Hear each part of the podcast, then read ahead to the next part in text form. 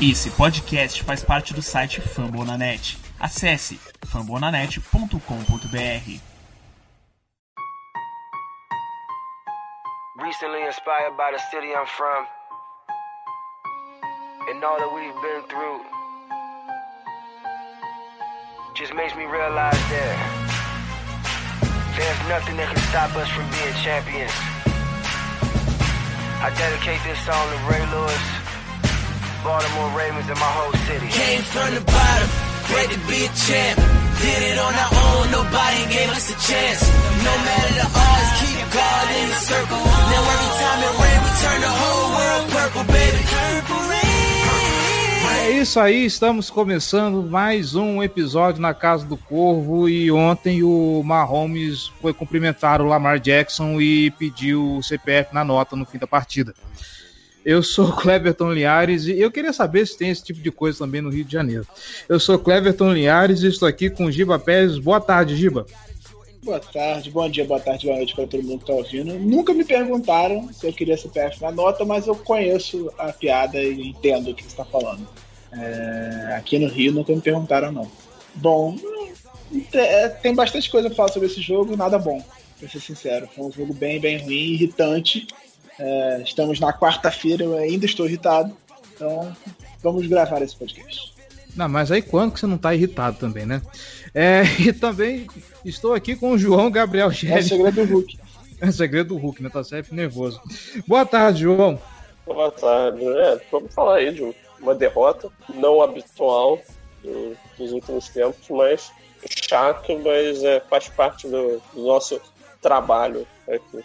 É, sobre o CPF na nota, é normal. Eu- E por um segundo eu pensei que você estava perguntando se existia CPF no Rio de Janeiro. Eu fiquei meio preocupado.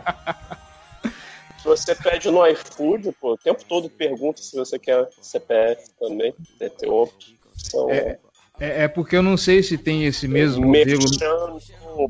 Não autorizado.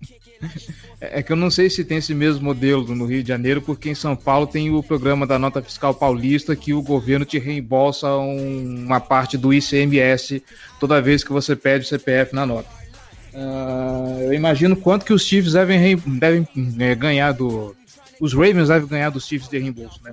34 Kansas City Chiefs, 20 Baltimore Ravens no MT Bank Stadium. Era para ser uma noite de gala, era para ser o melhor Monday Night Football dessa temporada. Acabou que o time de Baltimore fez um papelão, um papelão bem feio. E talvez a gente nem precise se alongar tanto aqui no que vamos falar sobre o jogo, porque a gente já viu esse mesmo episódio contra o Tennessee Titans ano passado nos playoffs.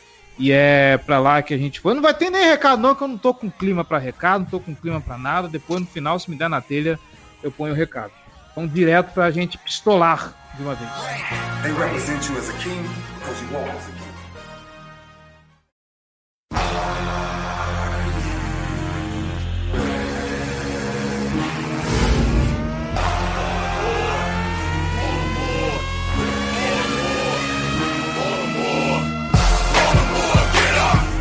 Ah, antes da gente começar, eu queria fazer um disclaimer.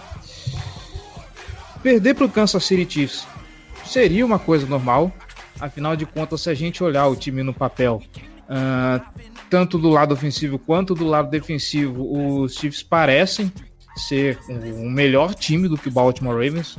Talvez há controvérsias em um ponto, em outro, isso é discutível, óbvio, mas no geral o Kansas City Chiefs me parece um time melhor. Então não é demérito nenhum perder para o Mahomes. É a semana 3 ainda, então calma. Né? esse é o momento em que as pessoas começam a procurar culpados e até eu me coloco nesse tipo de situação. Eu falei sobre ah, o esquema do Greg Roman não tá funcionando, que o Mark Andrews dropa pra cacete, e isso, aquilo, mas vamos parar pra pensar que a semana 3 é, dá tempo pro time se reconstruir, então tem muita água ainda para passar por debaixo dessa ponte. Talvez a gente encontre um Baltimore Ravens melhor na semana 17 que não cometa esse tipo de erro finalmente. Bom, eu soprei, agora é hora da gente dar um tapa. Como eu falei, o que eu tinha era medo de que o Baltimore Ravens não fizesse um jogo feio, porque como eu falei, perder para o Kansas City Chiefs seria a coisa mais normal do mundo, não teria problema. O Giva, inclusive, na, no palpite dele colocou isso, e o meu medo era simplesmente que o Baltimore Ravens fizesse um jogo feio e fez. E isso não pode ser admitido. Ok, que o time tem seus problemas, é sabido dos problemas do Baltimore Ravens há muito tempo, mas o que a gente viu é um repeteco de algo que já deveria ter sido corrigido e não foi. Então, para a semana 4, eu espero ver um Baltimore Ravens diferente, a começar.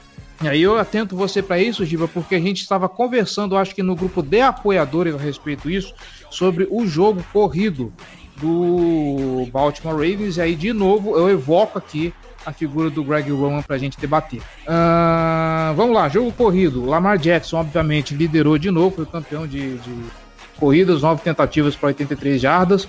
E aí a gente tem Gus Edwards com quatro tentativas para 39 jardas, média de 9.8. Uh, o J.K. Dobbins só teve uma corrida para 6 jardas só. E o Mark Ingram e aí que a gente conversou, né? Você falou sobre a média dele, que 4.3 é uma média muito boa, porém, ok, 7, 7 tentativas para 39 para 30 jardas, 4.3 de média. A gente tá vendo o Gus Edwards que parece que tá muito bem de forma obrigado. O Jake Dobbs que até agora, tirando a semana 1, eu não sei por que, que o time draftou ele, vendo que ele tem uma capacidade de render já na primeira semana e o time ainda tá insistindo com o Mark Ingram e pior. Quando o Mark Ingram, quando a corrida não funciona, eu diria mais o Mark Ingram parece que não funciona, o Greg Roman abdica cedo. O problema não é nem abdicar do jogo corrido em detrimento do passe, mas o Greg Roman, para mim, ele aparenta abdicar do jogo corrido cedo demais. Se tá funcionando, eu não vejo por que abdicar tão cedo, querer virar o jogo logo de começo. Uh, eu já falei demais, eu deixo as considerações para você, Giba. Vai lá. É, verdade é que o que a gente viu nesse jogo, assim como viu contra o Tennessee Titans, é que a nossa comissão técnica levou um baile do adversário. Foi completamente dominada. E, novamente, falando essa questão do jogo corrido que você está falando, é, o que eu vejo é desespero. O time desespera quando tá atrás. Eu tava vendo um comentário do, do Dan que foi quarterback do Detroit Lions naquele 016. Ele era um péssimo quarterback, mas era um bom comentarista. Ele falou, ele destacou uma coisa, assim, que o Baltimore é, foi dominado, Andy Reid dominou completamente a comissão técnica do Baltimore. Ele deu uma aula em campo e o Baltimore fugiu das próprias características do jogo. Ele vai enfrentar o Kansas City Chiefs, ele quer jogar igual o Kansas City Chiefs, só que ele não é o Kansas City Chiefs. Foi isso que o Orlovsky falou. E eu concordo com ele. O Baltimore quer, ele quer ele toma a, vantagem, o Chiefs toma a vantagem no placar, o Baltimore quer responder na mesma moeda, é, jogando igual. Tudo bem que nesse ponto, eu não posso nem falar do, da questão do, do, segundo drive aqui, mas o Baltimore desesperou depois que viu o Chiefs abrir 14 a 3 no placar. A verdade é essa. Começou a tentar fazer tudo de qualquer jeito, o Lamar desesperou também, começou a cometer erros. Então eu acho que existe um, um certo desespero do time quando está atrás do placar. Porque no primeiro drive correu muito bem com a bola, chegou na red zone, três passes, nada, field goal.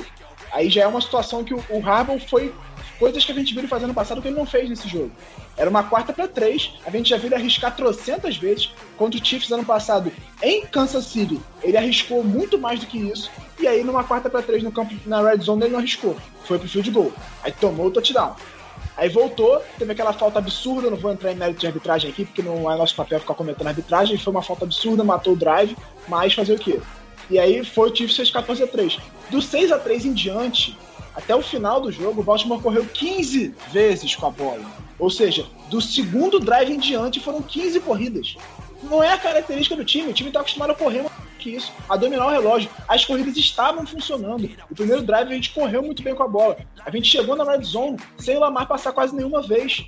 E aí você vai lá e para de correr sabe, é, é desespero, é, é descontrole emocional do, da, do, da comissão técnica. Você sai completamente da sua característica de jogo para tentar fazer uma coisa que você não está acostumado a fazer, é jogar de um jeito que o seu quarterback não, nunca fez para tentar é, bater de frente com um adversário que é muito forte. Em vez de você confiar um pouco na sua defesa, tá bom, a defesa do Baltimore estava jogando bem? Não, não estava jogando bem. Mas você tem que confiar, não adianta, você não pode fugir do seu plano de jogo porque você acha que a sua defesa não vai conseguir segurar. Então você tem que responder rápido e com passes longos e tentar passar a bola de qualquer jeito, porque você acha que sua defesa não vai segurar. Não adianta. Tem que jogar conforme as características. E outra, Quando a defesa do Baltimore apareceu e fez o papel dela, o ataque teve a chance de mudar o momento do jogo e desperdiçou todas as vezes essa chance. Todas as vezes foi desperdiçado. Quando teve touchdown de retorno, a gente botou a diferença em três pontos, o ataque do Chiefs entrou em campo, three and out, aí veio o ataque do Baltimore pra virar o jogo e fez o quê? Three and out. Aí não dá, amigo. Entendeu? Jogou muito mal. Eu não digo. Sinceramente, a gente tomou 34 pontos em casa de Chiefs, o Mahomes deu show e tudo mais. Eu não boto a culpa na defesa. É muito difícil marcar esse ataque do Chiefs. O, o que o Andy Reid fez lá, isso, sério, tinha que ser. Porra, receber prêmio, porque foi uma aula de chamar jogo. Ele deu uma aula no, no Bank Stadium. O Chiefs jogou uma, uma, barbaridade, o Mahomes jogou muito. Então, assim, não dá para você crucificar a defesa por causa disso. Foram erros, alguns erros feios, aquele touchdown do Nicole Hardman numa terceira para 14. É um absurdo aquilo, mas é o que? É o Andy Reid conhecendo o Marcus Peters. Ele sabe como é que é o Marcus Peters, ele induziu o Marcus Peters ao erro, foi lá explorou. Então, o cara deu uma aula, uma aula. Ele humilhou a comissão técnica do Baltimore Ravens em pleno estádio e aí você vê, o resultado foi esse em campo. Só que o problema é, novamente, o ataque do Chiefs é muito forte. O que eu espero do ataque do Chiefs é que faça 30 pontos. Eu esperava que isso acontecesse. Se nossa defesa jogasse muito bem, eu conseguir limitar a 20 e pouco. Mas é, o seu ataque ser completamente inútil aqui não dá. Para pra pensar, a gente fez 13 pontos com o ataque. Porque teve um touchdown de retorno que foram 7 pontos. Você tem 13 pontos com o ataque. 3 field goals e um, e um touchdown. Não, dois field goals e um touchdown, foi mal. Humanas aqui, foi mal, galera. Dois field goals e um touchdown. O ataque o jogo inteiro. O jogo inteiro. Então, o grande problema desse jogo não foi a defesa, por mais humilhante que tenha sido tomar um, um touchdown do fullback e um touchdown do, do offensive tackle. Eu acho que tá, entra mais na contra da genialidade do Chiefs quem foi humilhado em campo nesse jogo foi o nosso ataque, que foi completamente constrangido e destroçado por uma defesa que está longe de ser. Está longe, não, é uma boa defesa, mas não é nem de perto uma das melhores da NFL. A defesa do Chiefs é boa, mas não é uma maravilhosa. Ela não é excelente, ela é boa. Tem uma boa linha defensiva, a secundária é interessante, mas não é maravilhosa. É uma, é uma defesa boa, um corpo de linebackers pobre, mas não pode, isso não pode acontecer. Você não pode jogar tão mal assim contra uma defesa que é boa, mas não é nada demais, não é um espetáculo. Sabe? O Lamar terminar o jogo com 97 jardas aéreas, isso é um absurdo. Respira, respira, conta até 10, ó, respira, respira. Eu, eu Vai lá, falar a mesma coisa.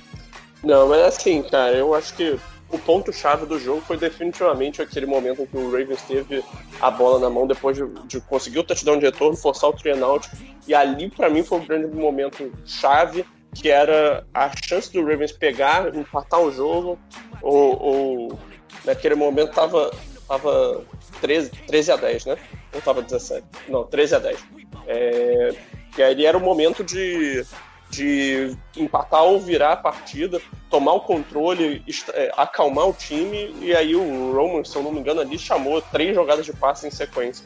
Eu acho até que na primeira, na primeira leva de jogadas, né, da, da, primeira campanha que a gente estagnou na, na, Red Zone, eu concordo completamente com o Giba quando ele fala que o, o Harbaugh fugiu completamente da, da tendência dele ao, ao não arriscar a quarta descida, mas assim, é, o, que eu, o que eu vejo ali é que ele teve até uma boa chamada, que foi a, a que não resultou na conversão na terceira descida, que foi o passe para o Willis Snead. Para mim, ali foi mais um erro do Snead, que não aprofundou demais a rota, do que do da, da chamada em si. Porque a chamada, ela, ela, ela usava as rotas dos outros recebedores, eram três recebedores alinhados no canto de baixo da tela, né, no, no, no lado direito é, do Lamar eram três recebedores ali, e aí dois deles faziam rotas cortando para dentro e o Snead fazia uma rota alta, então ele cortava para fora.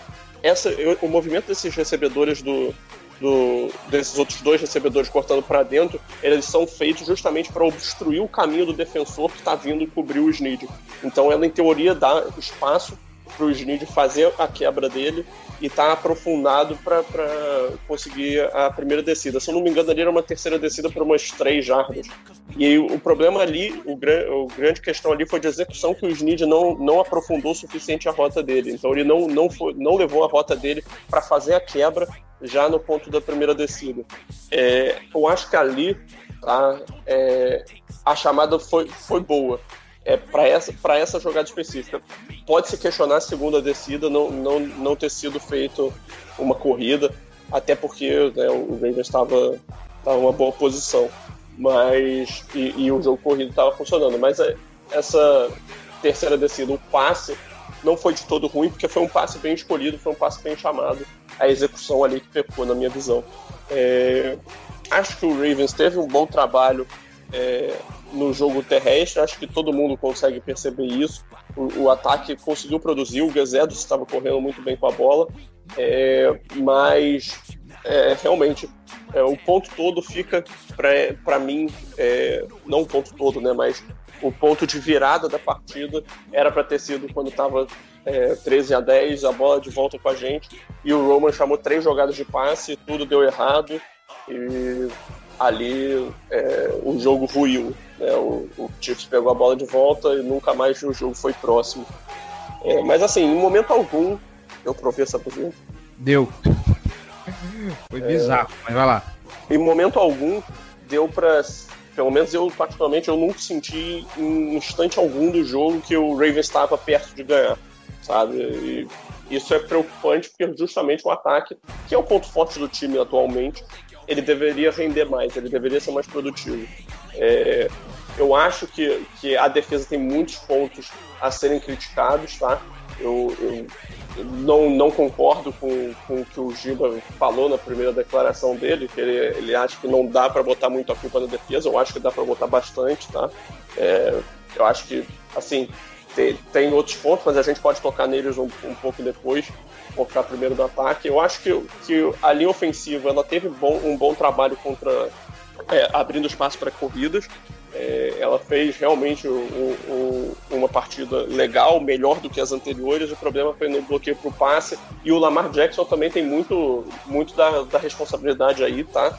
É, acredito que, que a movimentação dele no pocket dessa vez não foi, não foi adequada. Ele correu na direção de muito sec é, da pressão em muitas situações. Aquele, aquela situação lá no fim do jogo, quando ele estava é, já no quarto período, e aí o, o Ravens tentando é, se reaproximar na partida, e ele tomou dois sacks seguidos, inclusive um no, numa quarta descida, se não me engano. Era o último, era o último momento de desespero, e ali ele teve um, um em, é, em duas jogadas em sequência, ele teve uma consciência ruim de como ele estava dentro do pocket, qual era a situação para onde ele deveria escapar ou, ou, ou, escalar no pocket ou sair correndo, que seja. É, diga-se diga de passagem, decisões ruins de um no huddle offense maravilhoso, né? Se não fosse, se, se tivesse sido um pouquinho melhor trabalhado mentalmente aquela, aquele finalzinho de campanha, era TD. É, é assim, outra coisa que merece ser observada é assim, o Lamar como passador, né? Que eu, mais uma situação que o, que o Ravens tem a, a uma desvantagem inicial, uma desvantagem que o adversário está dominando é, o, o, jogo e aí é, o Ravens se vê em uma situação em que ele resolve começar a, a, a correr atrás, passar e abandonar o jogo terrestre Acho que nesse jogo ele teve poucos motivos para fazer isso no começo, tá? Acho que o Greg Roman deu uma abandonada no jogo terrestre mais cedo do que devia, como o Gilberto já falou. É, acho que ainda tinha margem para você construir em cima do, das corridas, até porque elas estavam funcionando muito bem. Não era como no jogo contra o Titans, que o ataque terrestre estava sendo neutralizado com eficiente, com eficiência. É, e assim, eu não acho que o Lamar fez um jogo horroroso, mas definitivamente não foi um bom jogo, tá? Foi um jogo ruim. É, mas ele também deu azar de que o, alguns dos melhores passes dele foram dropados. Aquela bola que ele manda na sim, né, no meio do campo, o Mark Andrews, com o Mark Andrews cercado por três defensores, que a bola bate nas duas, meio que nas duas mãos ali do Andrews e cai, porra, que passe é espetacular, cara. Um dos melhores passes que vai ser visto na temporada. É, é um negócio excepcional de verdade, coisa de um jogador de altíssimo talento, como a gente sabe que ele é. é e também o passe que ele fez na endzone pro, pro Mark Andrews também, cobrindo um defensor, outro passe muito bom, que os dois acabaram sendo dropados. O Hollywood também teve os drops dele, mas o Lamar não está isento das de decisões ruins, tá? O, ele sofreu um fumble, ali eu, eu dou um pouco mais de mérito pro defensor, tá? Eu acho que o Lamar não tinha muito o que fazer naquela jogada. É, e ele lançou algumas jogadas que poderiam ter sido interceptações tranquilamente. É, então, assim, e, e não teve produção ainda, então nem no garbage time ele, ele conseguiu render como passador. Então, assim, foi um jogo realmente ruim dele, um dos piores, se bobear o pior dele, que eu me lembro, como passador com a camisa do Ravens. Então, assim, temos bastante pontos para ficar de olho, mas também tem que se pesar o fato de que a gente estava enfrentando o melhor time da NFL, o atual campeão do Super Bowl, o melhor quarterback da NFL. Então, nesse contexto todo, a gente pode minimizar um pouquinho, mas tem que estar preocupado, pelo menos, com as questões de que o Ravens é um time que aspira a ser campeão. Então, uma atuação como essa não pode ser repetida. A questão da defesa, não é nem que eu, eu não disse que dá, tem que tirar a culpa da defesa. Eu só acho que boa parte das jogadas tem muitos erros de, erro de cobertura, aquele erro do, do Marcos Peters a gente não pode relevar. Só que eu vejo, assim, eu vejo o mérito do, do Reed de, de entender aquilo e conseguir explorar aquilo. Ele conhece o Peters. Acho que o Baltimore tinha que estar preparado para isso o fato de que, de fato, você está enfrentando um cara que conhece muito bem o Peters que vai conseguir induzir ao erro. Então você tem que ter uma cobertura em cima dele, coisas do tipo. Só que eu vejo muito mais mérito do Chiefs em, em conseguir explorar esses defeitos do Baltimore do que, de fato, assim, ruindade da nossa defesa. Nossa defesa não, não, vou dizer que jogou bem porque foi constrangido em vários momentos. Acho que principalmente as conversões de terceira descida são absurdas, você não pode deixar o time converter 10 de 12 em terceira descida. É, aquela corrida do, do Mahomes, numa terceira para 10, que ele tinha uma avenida livre para ele correr e ganhar 12 jardas e a primeira descida. Não pode acontecer. Esse tipo de coisa não pode acontecer. Tem vários erros que têm que ser criticados. Mas eu vejo muito mais mérito do Chiefs nesses 34 pontos, nessa atuação deles em cima da defesa do Baltimore do que demérito da nossa defesa. É só isso. E agora eu me colocando no, no meio e, e, defendendo os dois lados, é, é, é para além de, de relevar certas coisas como o Giba, como o Giba já pontuou, é, é, bom lembrar também que a defesa do Baltimore Ravens passou um tempo absurdo em campo. Você pega as primeiras campanhas, eu acho que a única exceção, e aí é onde a gente entra no ponto pacífico de que ali era o momento de virar o jogo, foi o retorno do Duvernay para touchdown, que abriu 13 a 10. Uh, a defesa entrou em campo, fez um three out em cima do Kansas City Chiefs. Era o ponto perfeito. Você tá em casa, o time vai e me faz uma campanha daquela passando horrorosamente. Meu Deus do céu, esse time não tem condição de ficar passando desse jeito. Inclusive, o Gelli postou uma estatística que eu queria levantar aqui para arrematar a parte do ataque aí, a gente vai pontuar as coisas da defesa e ver o que, que dá para relevar, o que, que dá para meter o pau. Uh, recebedores, os Ravens contra os Chiefs, 13 drops em 3 jogos, 14% das tentativas. Contra o resto da NFL, 22 drops em 23 jogos, 4% de, de drops em relação ao, ao volume de passe. E a bem da verdade, a gente já viu é, é, o mesmo tipo de situação, e aí, de novo, cai tudo nas costas do Mark Andrews, porque ele é o principal alvo, então é ele que vai dropar pra cacete. Uh, é, eu, vou, eu, eu, vou fazer essa pergunta de novo, acho que eu já fiz isso lá no podcast do recap contra os Titans. Passou demais e por isso dropou muito, ou, ou, tá dropando muito porque porque, porque se passou demais e aí com tanto volume assim, não, o, obviamente vai se aumentar o volume de drops, a incompetência mesmo do, do Mark Andrews que treme na base, pipoca quando vai enfrentar, quando chega em jogo grande. Porque contra os Chiefs nos dois primeiros jogos, a gente não, eu não lembro. Aí pode ser a minha memória falhando, eu não lembro dos do, do, do Mark Andrews dropar absurdamente desse jeito. Eu lembro dele fazendo os contra o Tennessee e no Monday Night Football. Uh, tá na hora de ver o que faz com esse Tyrande, gente. Contra o Titans, eu não lembro especificamente do Andrews, eu lembro que ele teve um ou dois drops naquele jogo, mas eu não lembro especificamente dele ter uma situação tão constrangedora assim. Essa foi para mim a pior dele. A, pior, a primeira interceptação do Lamar, não foi ele, não? Sim, sim. Foi, foi ele. Foi aquele lance e acho que teve mais uma. Mas eu acho que essa atuação foi pior. Essa atuação contra o Chiefs foi pior, velho. Basicamente, chegou num momento do jogo que ele tinha sete passes na direção dele. Aí foram dois errados do Lamar duas recepções e três drops. Acho que foi isso. E, e- e dois deles que poderiam mudar o jogo. Esse que ele tava com, com três marcadores em cima, que o passe foi espetacular, mas ele não conseguiu segurar a bola. E teve um, se eu não me engano, dentro da endzone. Sim, tem um zone que, se eu não me engano, virou um field goal. Ou foi na jogada, ou foi no, no drive do touchdown. Eu acho que. Não, não, não, foi não, foi- virou virou- field goal. Virou field goal esse jogo, esse, essa campanha. Então, assim, pois é, então, assim, são coisas que custam caro, são erros que custam caro pro time. Você não pode cometer esse tipo de erro. O, o Andrews é muito bom Tyrande, ele é o principal alvo do Lamar, não é à toa, porque ele recebe muito bem. Só que a gente já viu em algumas situações ele tá deixando a desejar. Acontece esse tipo de coisa. Você precisa de mais contribuição dos seus wide receivers. Você não pode. Assim, o Hollywood também teve drops nesse jogo, teve drops. Mas eu acho que eles estão sendo pouco acionados e pouco utilizados. Você tem o Hollywood, o Hollywood estava bem marcado, não tem espaço, e aí você não teve um Duvernay envolvido no jogo, você não teve o. Ah, Prochet, seja rodada, tá beleza. Não teve, não teve Prochet envolvido no jogo, o Boykin quase não foi envolvido no jogo, o Snead foi pouco envolvido no jogo também.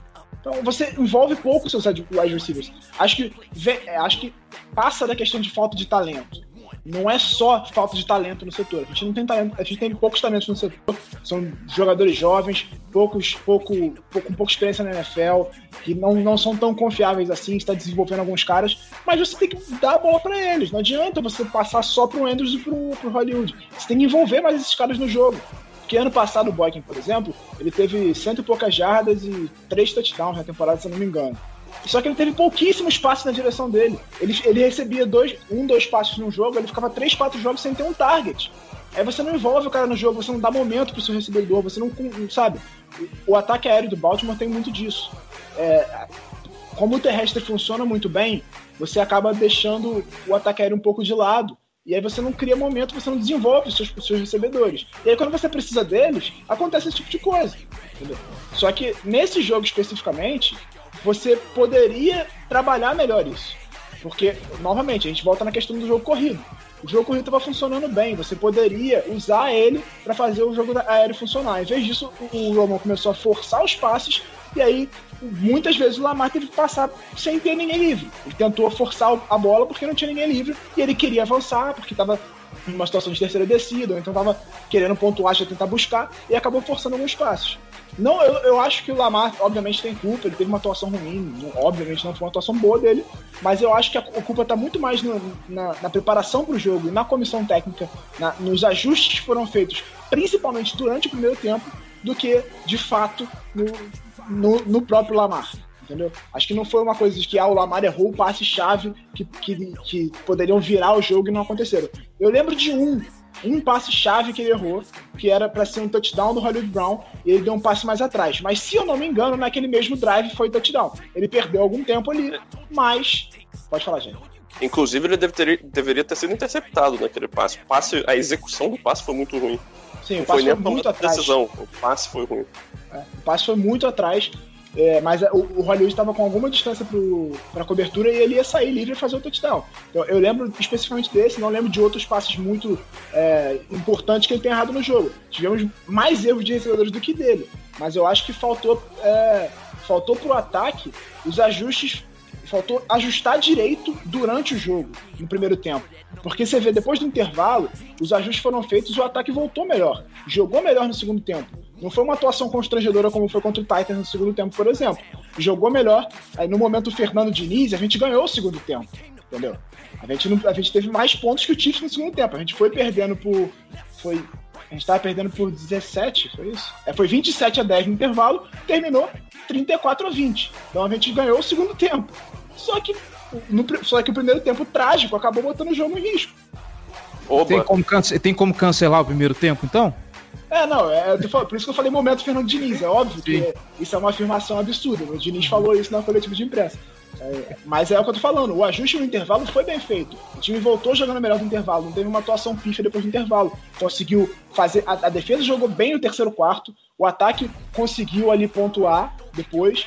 E aí depois o Chiefs pegou a bola no quarto quarto e matou o jogo. Mas matou o jogo por quê? Porque ele já tinha uma vantagem muito grande no intervalo. Então quando você faz, você fez um quarto muito bom que não adiantou de nada, porque você ainda estava sete pontos atrás. Aí o Chiefs fez um touchdown e matou o jogo, basicamente. Então é, é, isso, é isso que eu tô falando. Eu acho que falta a comissão técnica saber ajustar durante o jogo sem desesperar e, e fazer um monte de bobagem e colocar o jogo em risco, que foi o que aconteceu no primeiro tempo. Foi o que aconteceu agora nesse primeiro tempo e foi o que aconteceu contra o Titans é, na hora de fazer os ajustes no primeiro tempo, durante o jogo, fez um monte de bobagem, colocou o jogo em risco e voltou para o segundo tempo já com o jogo praticamente perdido, tendo que fazer um milagre para conseguir uma virada e rezar para o adversário não pontuar.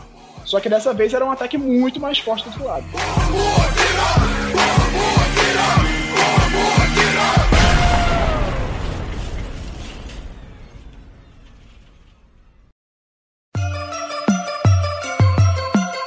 Black and purple, black and purple, black and purple, black and purple.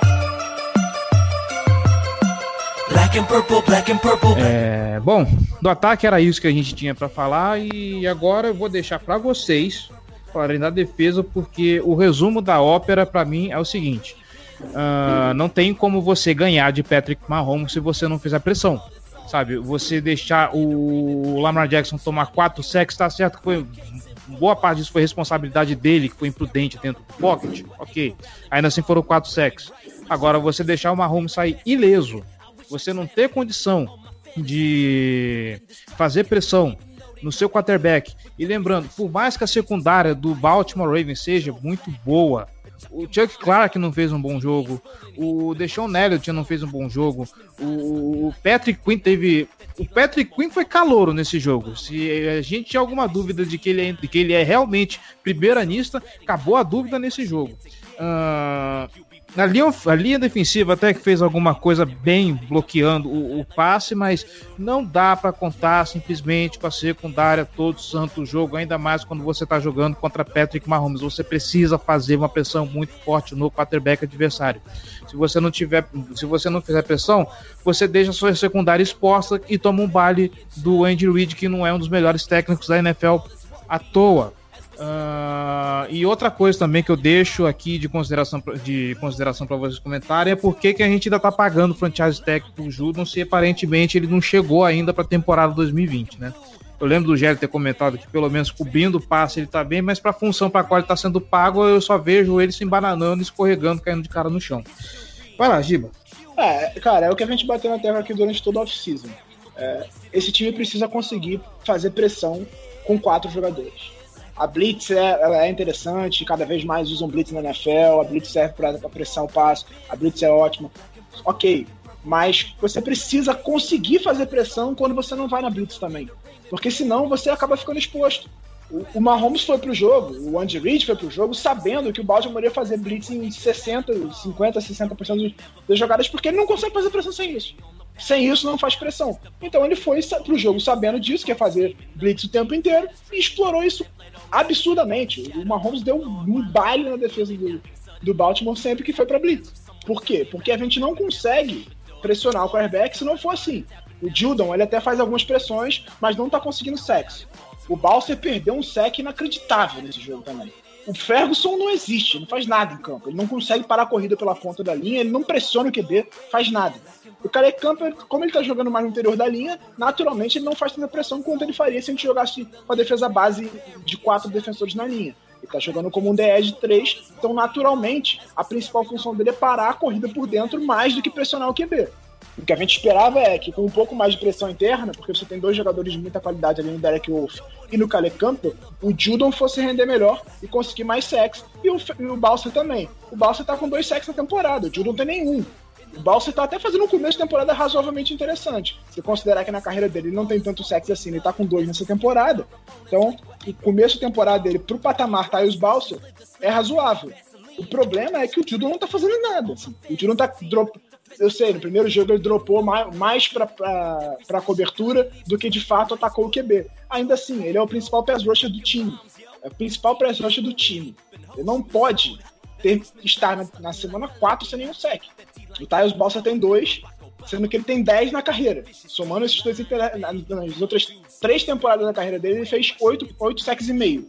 Nessa temporada ele já tá com dois. E tá fazendo um começo de temporada razoavelmente interessante. Só que o Judon não ajuda. O Ferguson também. A pressão não existe se não for blitz. E aí vem Chuck Clark vem pra, tem que entrar, o, o tem que entrar, o Humphrey tem que entrar. Isso acaba expondo. Naquela, naquele passe pro McCool Hardman, do, do Mahomes, o, o Humphrey foi para blitz. E aí o, o, o, Mahomes foi recuando porque ele sabia que o, que o Hardman ia sair sozinho na secundária porque o, o Marcus Peters foi induzido aí pro meio para pegar a rota, a rota interna. Quando o Marcus Peters saiu para pegar a rota interna, o Michael Hardman saiu sozinho, porque houve um erro de comunicação, o Elliott não acompanhou. O Hardman saiu sozinho e facilitou muito o passe do Mahomes. Mesmo andando para trás, ele fez um passe e deixou para um cara que estava completamente livre.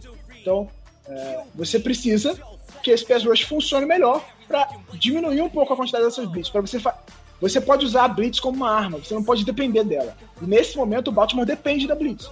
Quando você depende da blitz, você se expõe demais. Você se expõe demais. Sobre a, questão do, do Patrick Quinn, ele foi muito explorado. O que mais me incomoda na defesa é você investir em Calais Campbell, em Derek Wolf, draftar um linebacker na primeira rodada e tomar 134 jardas corridas no, no jogo contra o Kansas City Chiefs é um bom ataque, é um excelente ataque, é um ataque maravilhoso, mas você não pode gastar, investir pra cacete pra, renovar, pra melhorar a sua defesa contra o jogo corrido e tomar 134 jardas do calor, entendeu? Além das 300 e não sei quantas jardas do Mahomes, você tomou 134 jardas corridas do Kyle Zelé. É, assim, é, essa questão do, do, do pass rush do time é fundamental. É, e eu não vejo solução que vai acontecer daqui é, até o fim da temporada que vai elevar o patamar desse, pass rush. É, a gente continua dependente totalmente das blitzes e, e assim, o Judo é um cara para ser um pass rusher secundário da equipe. Ele está sendo pago como um dos melhores pass rushers da NFL a partir da, da franchise tag. Então, assim, ele está numa temporada que ele deveria subir o nível de produtividade dele, mas não está conseguindo.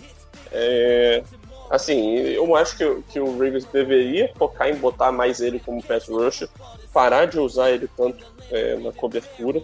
É, mas, assim, eu acho que que as blitzes elas vão continuar tendo que acontecer porque o time é incapaz de gerar pressão com consistência.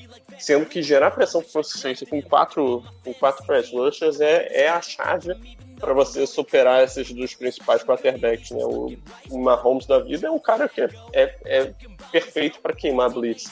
Ainda mais num ataque super bem chamado e com alvos muito, muito rápidos, né? como é o caso do Hardman, do, do Tyreek Hill e do, do Sammy Watkins também, cara bem rápido. É, cara, não tem muita justificativa para o desempenho da defesa, tá? É, é, ela enfrentou um ataque, um ataque excepcional, tomou um baile.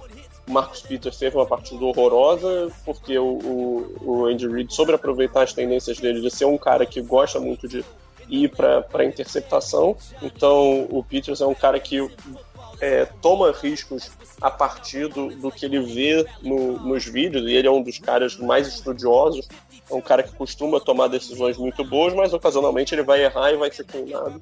É, ele não é um cara que vai ser conhecido por, por fazer a cobertura individual mais, mais precisa, mais, é, puder chamar de carrapato é, da, da NFL, ele vai ser conhecido por fazer uma cobertura boa e, e por, por tomar decisões muito inteligentes e que levam a turnovers. Né? É, acho que o Patrick Quinn foi realmente foi totalmente abusado.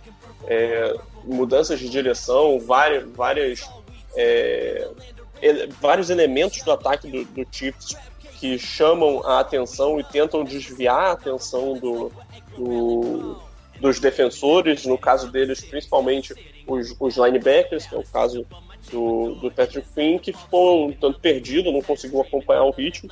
É, e eu acho que o único cara que dá para destacar positivamente, eu acho que é o Calais Campbell, que fez um, um, jogo legal, fez o trabalho dele, desviou o passe. É, mas, assim, eu acho que ele é, o, ele é um cara que tá valendo o investimento feito até agora mas eu acho que o Ravens tem que conseguir gerar mais pressão.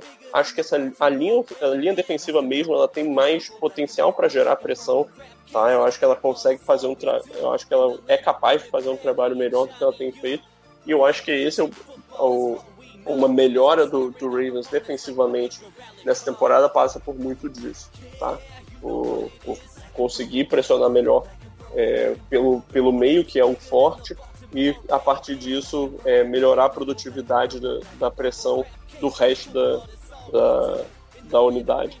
Sobre a secundária, cara, eu acho que o Deshaun Watson realmente ficou perdido, teve um dos touchdowns aí, eu acho que é esse do Michael Hardman que o, o Giba mencionou, que ele fica perdido na jogada. É, assim, é, foi o primeiro teste mais, mais parrudo dele na, na NFL como titular, mas não, não, definitivamente não vai ser uma noite que ele vai lembrar muito bem, que, com, com memórias muito positivas. Enfim, enfim, acho que é isso, né? Águas passadas, chega de remoer esse sofrimento. Vamos seguir em frente, que atrás vem gente e a semana 4 está aí.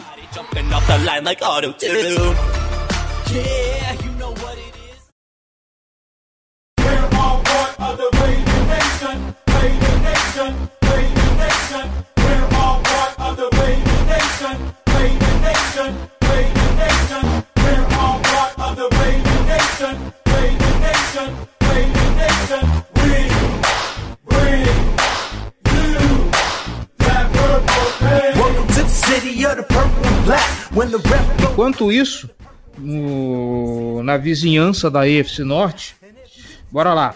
Cleveland Browns 34, Washington Football Team 20. Cleveland Browns aí que desde 2010 não ganhava dois jogos seguidos com mais de 30 pontos agora nesse momento, acredite se quiser, estamos empatados com o Cleveland Browns, o Washington que inclusive é o nosso adversário para a semana 4. É, assim, o Browns tá, tem uma campanha positiva durante a temporada pela primeira vez desde 2014 é um time em construção, mas o Nick Chubb faz um grande começo de temporada, tá jogando muito bem o, o, running back do, do Cleveland Browns. A gente tem uma vantagem de empate contra eles, porque a gente ganhou deles, e acho que é um time que pode brigar pro wild card se, se, se o Stefan conseguir fazer um bom trabalho. Não vejo eles como um adversário pra gente nesse momento. Vai depender muito de como o Baltimore vai evoluir nessa temporada. Certo.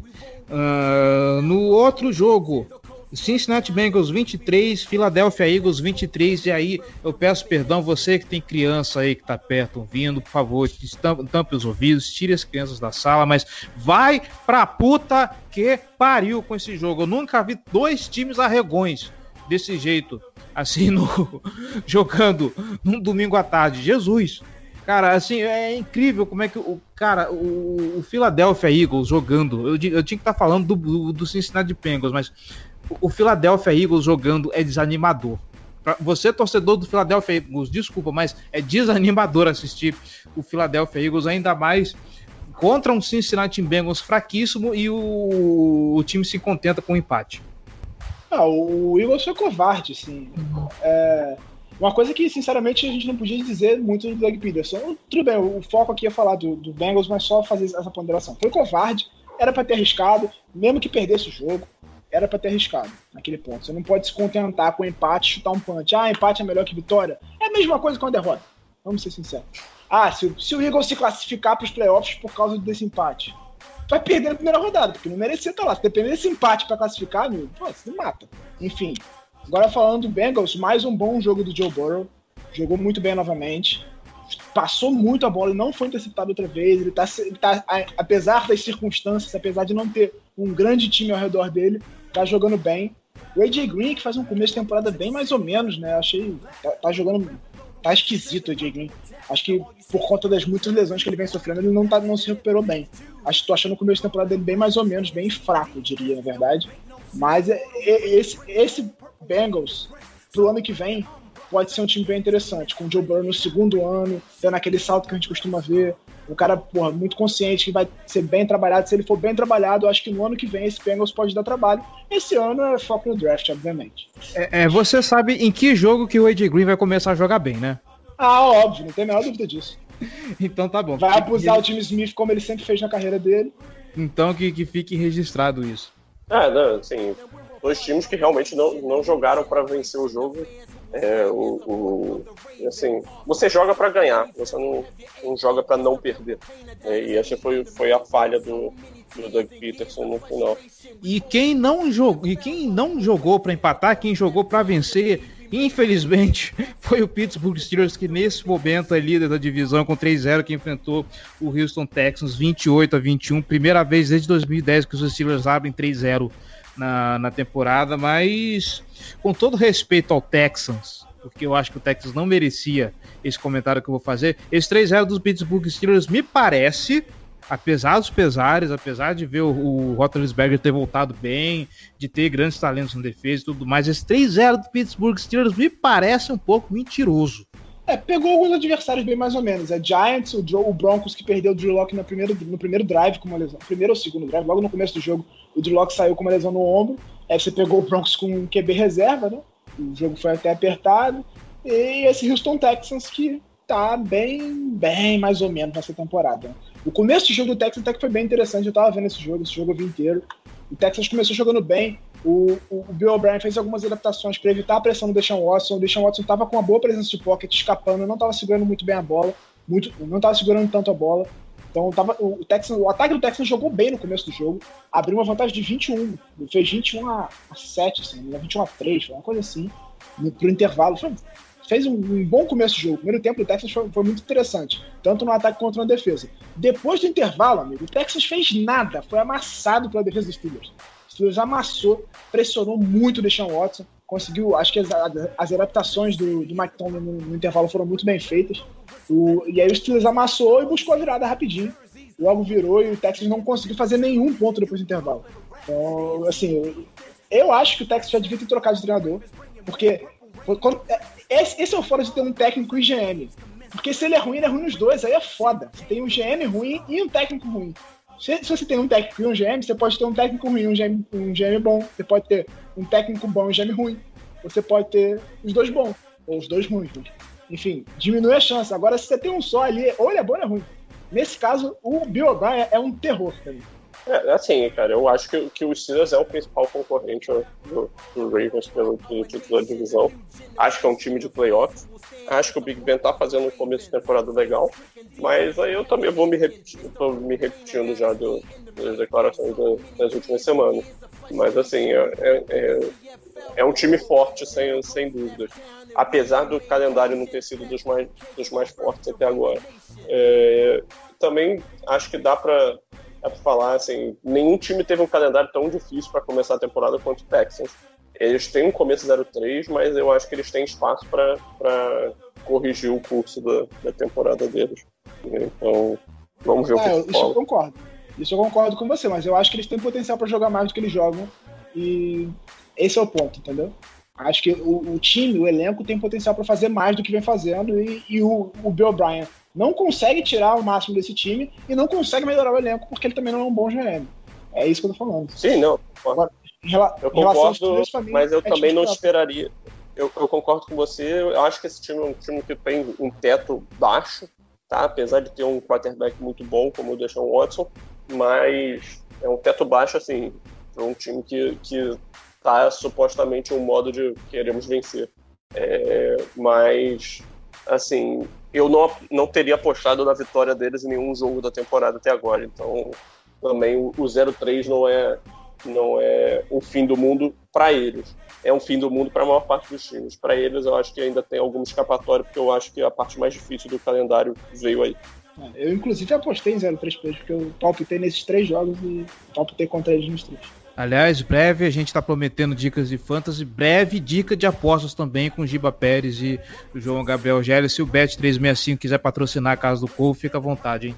Eu abro até um terceiro podcast só para falar de aposta. Dica de aposta não sei muito bom, não. Ah, eu, eu, eu, eu queria.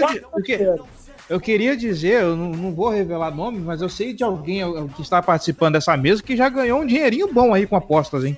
Aposentado. tá aposentado? Então tá bom. E para a semana que vem, é, respirar fundo, juntar os cacos, reformar o time, porque tem Washington Football Team. Eu já tô sem paciência para ficar falando esse, o nome desse time. Vamos arranjar logo um nome decente. É de Washington. Ah, mas Chama de, de WTF. Vou chamar de WTF, boa. Eu, Cara, eu esqueci disso. Vou chamar WTF. Eu vi alguém botando WTF e pensei em fuck na hora. Eu falei, caralho, o que aconteceu?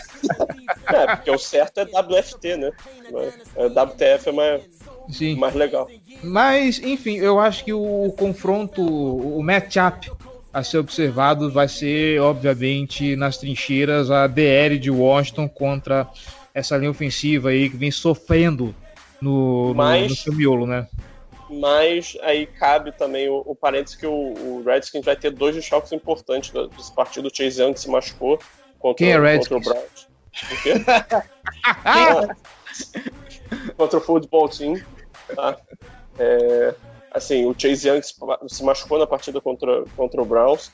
é, e eles também perderam o Matt Ioannidis, que é outro jogador muito, de muita qualidade, principalmente para compor rotação é, do, do pass rush deles. Então, assim, eles ainda têm um monte de jogador de qualidade, tá? Tem o Ryan Kerrigan, tem o Montez Sweat, que está fazendo um começo de temporada legal. É, tem o, o, o Jonathan Allen e o Daron Payne, então é uma linha, uma linha defensiva muito forte, continua sendo a grande força do time, apesar de ter perdido dois jogadores de, de muita qualidade para a partida. Mas assim, acho que o Dwayne Haskins não é a solução deles, é, acho que ele tem muitos problemas, é, principalmente de, de, de técnica, talvez mais voltado para a parte do trabalho de pés, que, que prejudica a, a precisão dele. É, assim, é um jogo pro, pro Ravens ganhar e ganhar por uma margem grande, tá? Não é para ser um jogo sofrido de forma alguma. Então, é contra um time que não é um time de playoffs, é um time para possivelmente de escolha de top 10 do draft, apesar de ter uma grande força nessa, nessa linha defensiva. No fim das contas, é um confronto que vem num, num momento interessante para tentar recuperar um pouco da moral do, do time depois da derrota. Nesse momento, eu diria que, é, é, apesar de eu apostar um pouco no Dallas Cowboys, eu acho que qualquer confronto contra alguém da NFC Leste é obrigação ganhar. Porque os times estão jogando mal, não estão conseguindo vencer, não estão conseguindo jogar. Então, você ter noção, o Eagles jogou de igual para igual com o Bengals, que não está longe de ser um time muito, muito forte nessa, nessa, Aí, nessa cabe temporada. ser dito, eu tô decepcionado porque eu achava que o Bengals ia ganhar esse jogo. Eu acho, eu acho que o Bengals que vacilou de, perder, de empatar com o Eagles, não o contrário. Acho, Sim, o Eagles está jogando Eagles- muito mal de temporada. É, só para vocês terem uma ideia, o Washington Compadres, eles estão liderando a NFC East com 1-2. Grande divisão. Maravilhosa. Seja, a gente vai pegar o time mais forte da divisão nesse momento. Exatamente. Não, é assim, eu acho que o calendário do Dallas foi um pouco ingrato também nesse começo. Tirando o Atlanta Falcons, eles tiveram alguns confrontos bem difíceis e, e acho que é um time que tem potencial para fazer uma boa temporada. E, Não, não, mas aí o, Atan- o Atlanta, o Atlanta Falcons não é tão difícil. Você simplesmente deixa o time. Você vai, vai, vai e espera o time implodir. É, o bom é a gente, a gente podia jogar contra o Atlanta Falcons para acabar com essa história de não ter virada, né? Ia ser bom. Aham. Eu, acho, eu acho, inclusive, válido, hein? Marco amistoso aí. Vamos organizar isso aí.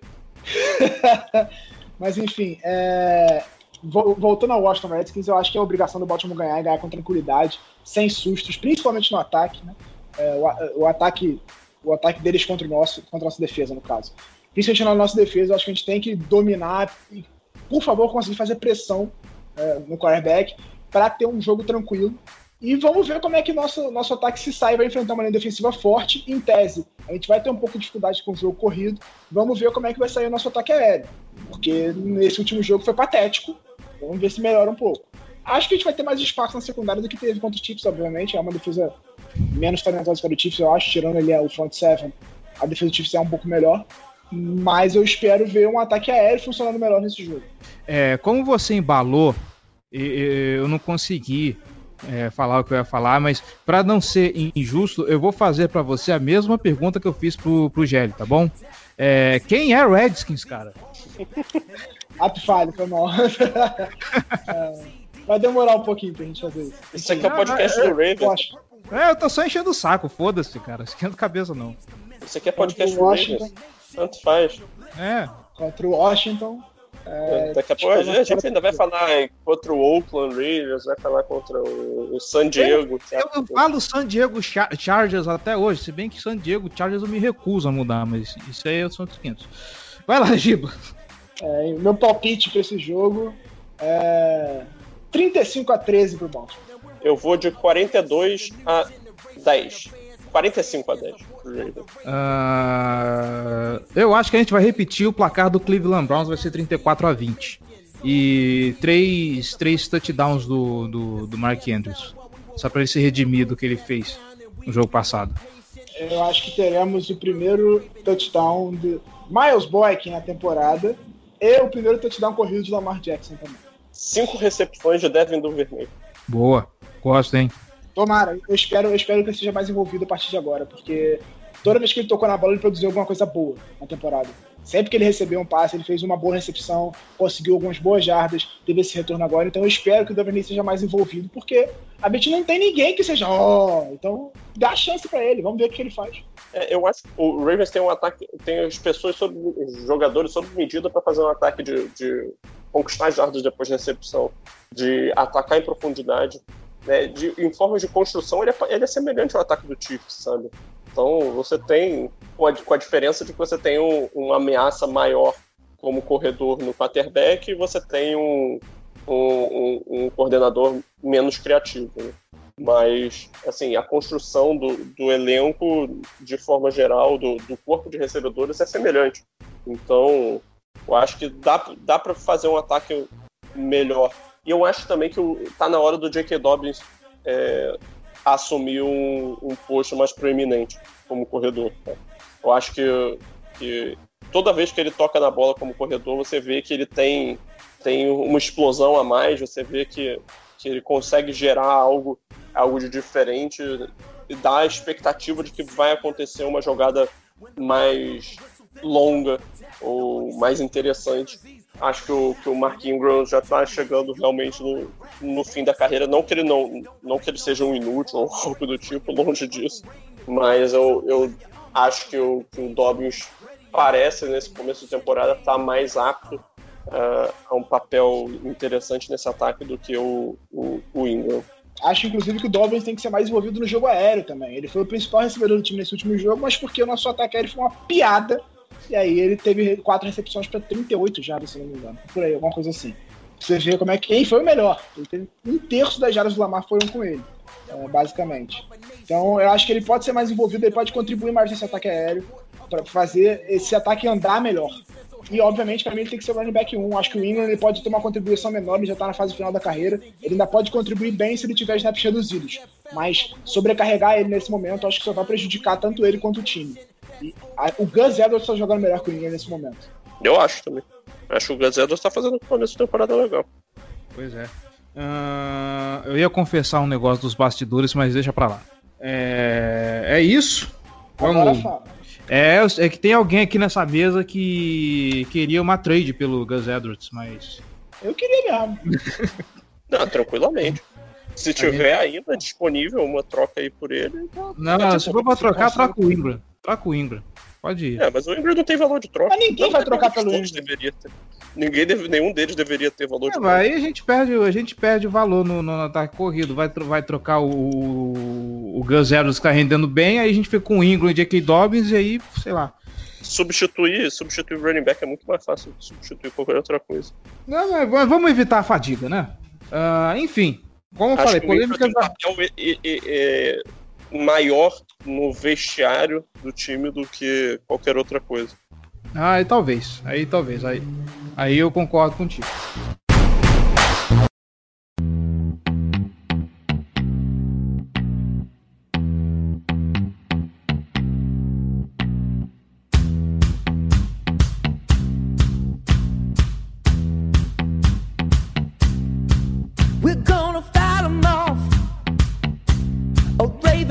Enfim, chegamos ao final do programa, já cornetamos demais, já buzinamos demais. Esperamos que semana que vem o podcast seja com um astral mais para cima, um astral mais alegre. Vamos enfrentar o time mais.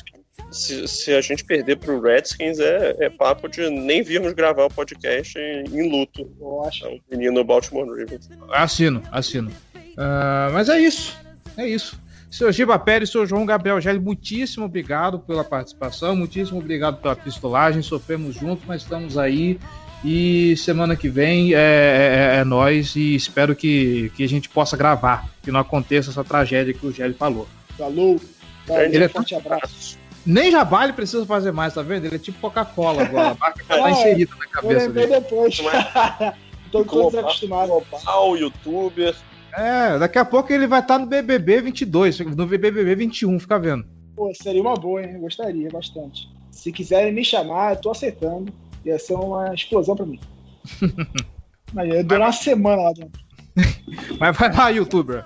É, forte abraço, muito obrigado. É sempre bom estar por aqui para falar desse time maravilhoso que me irrita bastante. É, quem quiser me ver falando sobre futebol americano de forma geral, meu canal no YouTube, Giba Pérez. Me segue no Twitter. Me segue... No Instagram não precisa que eu não posto nenhum conteúdo sobre futebol americano ainda, mas me segue no Twitter que eu tô sempre conversando. E vai no meu canal, assiste os vídeos. É sempre um prazer falar de futebol americano. É isso aí. E o- os vídeos na Casa do Corvo não morreram, tá, gente? Eles voltam em, em breve, muito em breve. E se você gosta de MMA, siga o João Gabriel Gelli também, que é especialista no, no esporte. Ah, e é isso. Vamos ficando por aqui. A gente se vê, tudo der certo, se a gente não tiver de luto, semana que vem, tá bom? Forte abraço e até mais.